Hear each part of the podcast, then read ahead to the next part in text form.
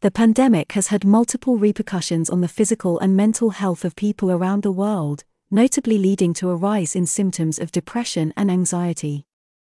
This phenomenon has led scientists to look further into the subject in a bid to find effective responses.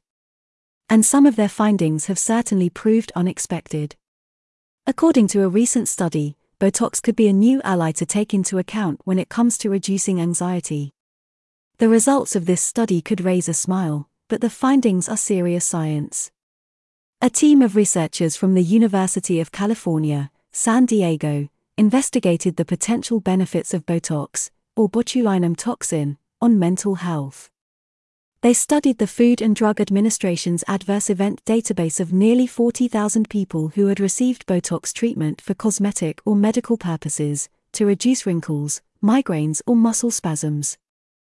Their findings, published in the journal Scientific Reports, are surprising, to say the least.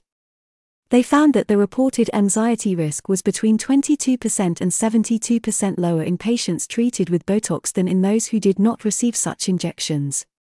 This was true for half of the conditions and injection sites studied facial muscles for cosmetic use, facial and head muscles for migraine, upper and lower extremities for spasms, and neck muscles for treatment of torticollis.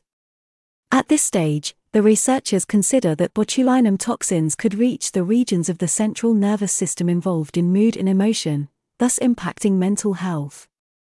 But they also believe that relieving migraines or spasms, which are chronic conditions that can generate anxiety, is likely to play a role in mental health.